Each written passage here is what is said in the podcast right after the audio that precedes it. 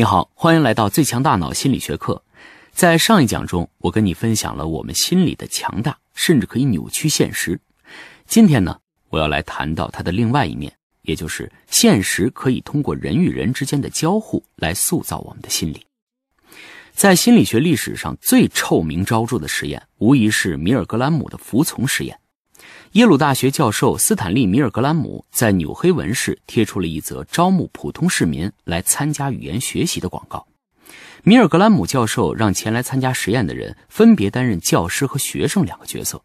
教师呢，在外屋向学生提问，而学生则要被固定在内屋的椅子上负责答题。米尔格兰姆教授说：“有研究表明，惩罚会让学生更加有效的学习，因此，当学生答错的时候。”教师要操纵设备给学生电击，并且电击强度会逐渐增加。担任老师的受试者不知道的是，这个学生其实是米尔格兰姆找来的一个演员，同时呢，也不会有真正的电击。在实验开始的时候，这个演员较好的回答了问题，随后演员开始出现失误，于是呢，老师就根据实验的要求开始给学生以电击。当这个电击强度达到七十五伏时，里面的学生开始发出疼痛的叫声了。我在这里补充一句：人体能接受的安全电压是三十六伏左右。显然，实验电压已经超出安全范围了。当电压达到一百二十伏的时候，里面的学生就说自己好像心脏病要发作了，恳求停止实验。当电压达到一百五十伏的时候，里面的学生就会发出一声惨叫，失去知觉，不再有任何反应。通常呢？扮演教师的受试者会向米尔格兰姆教授咨询：“，是不是可以停止实验啊？”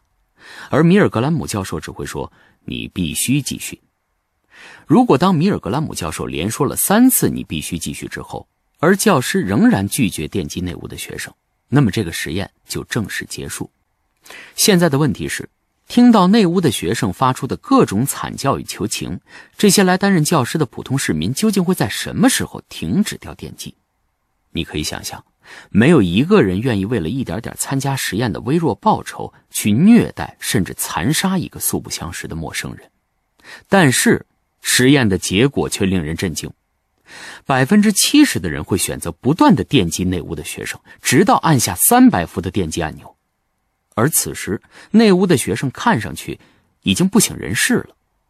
你看，居然有百分之七十的人，他们不是极少数丧心病狂的变态。他们在社会上是银行职员，是律师，是杂货店里的服务员。他们遵纪守法，热心帮助邻居，助人为乐。可是到了米尔格兰姆教授的实验室，他们就变成了变态杀手，变成了恶魔。那你肯定想问，究竟发生了什么事？究竟是为什么呀？心理学告诉你，这当中有两种可能。第一种解释是对权威的服从，但是。一个素不相识的心理学教授会有多大的权威呢？显然这不合理。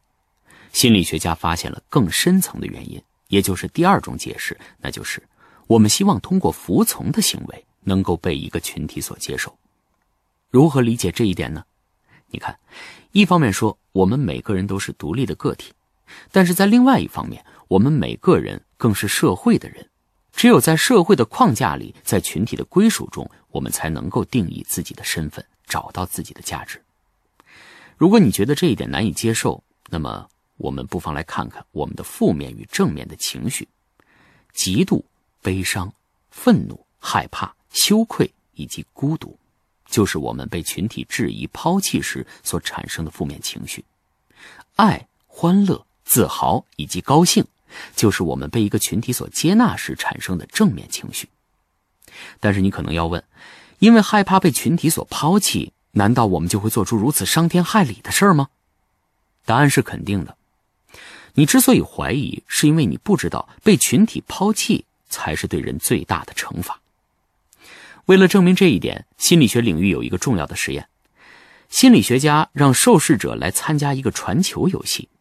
这个实验是通过人和电脑共同参与的。在刚开始的时候。电脑屏幕上会显示两个小人在相互传球，在有些时候呢，他们会把球传给受试者。可是慢慢的，计算机里的这两个小人就只在两个人之间传球，而不再把球传给受试者了。也就是说，受试者被孤立了。心理学家这个时候用功能磁共振脑成像仪来观察此时受试者的大脑活动。心理学家发现，受试者的脑岛开始激活了。什么是脑岛呢？脑岛其实是我们的痛觉中枢。举个例子，当你被捅了一刀，你的脑岛就会激活了；而当你被一个社会群体排除在外的时候，你的痛觉中枢脑岛也会激活，就好像是有人捅了你一刀一样。难怪人们会说，当人感到孤独的时候是痛苦的。好，带你总结回顾一下这一讲的内容。从有人类文明以来，任何一个个体总是以某种群体的身份出现，比如我是一个中国人，我是汉族，我是男性，我是北京师范大学的教授等等。这些对我身份的每一个标签，都是表明我对不同群体的归属。离开群体，就不再有个体；离开社会的框架，就不再有心理。好，这就是心理学的第四个公理，也就是人是社会的人。离开社会的框架，离开群体的影响，忽略人与人的交互，我们是不可能真正认识自己的。到这里，我就介绍完了支撑现代心理学的四个公理。这里呢，我带你简单回顾一下这四个公理。第一，基因为我们的心理设置了初始参数。正如我们常说，忘记历史就等于背叛。不从进化的角度去理解我们现在的心理与行为，那么我们的心理学就是不完整的。虽然传播基因已经不再是推动我们人类现代文明进步的主要动力，但是我们的思维模式、行为方法已经深深的留下了基因的烙印。只有了解过去，才能更好的前进。第二，大脑为我们的心理提供了生理学的约束。虽然浪漫的文学小说称我们的灵魂有二十一克，但是呢，科学的心理学研究表明，我们的灵魂与我们的大脑等重。不存在脱离大脑的心理，只存在由我们大脑所产生的心理。所以，有什么样的大脑，就有什么样的心理，而心理的全部奥秘都在上百亿神经元的放电之中。第三，心理具有扭曲现实的能力。心理学之所以是一门有自己独立范式的科学，就是因为心理学一直强调，我们每一个人都拥有两个世界，一个是外在的物理世界，另一个是内在的心理世界。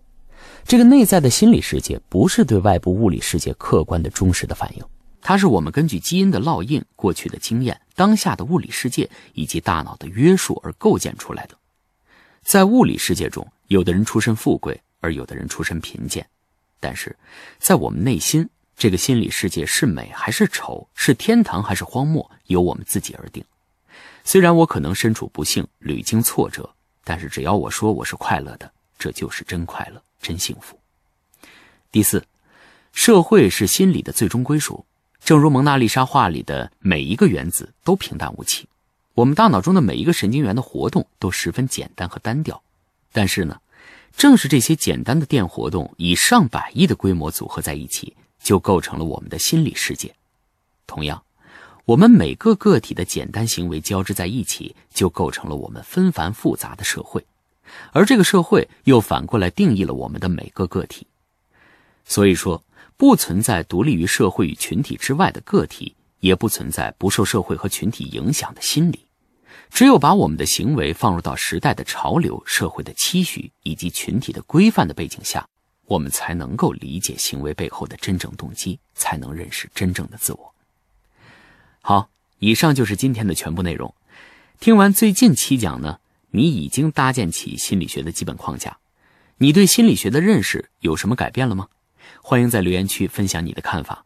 我们从下期开始会带你认识和学习心理学的关键核心概念。我们下期见。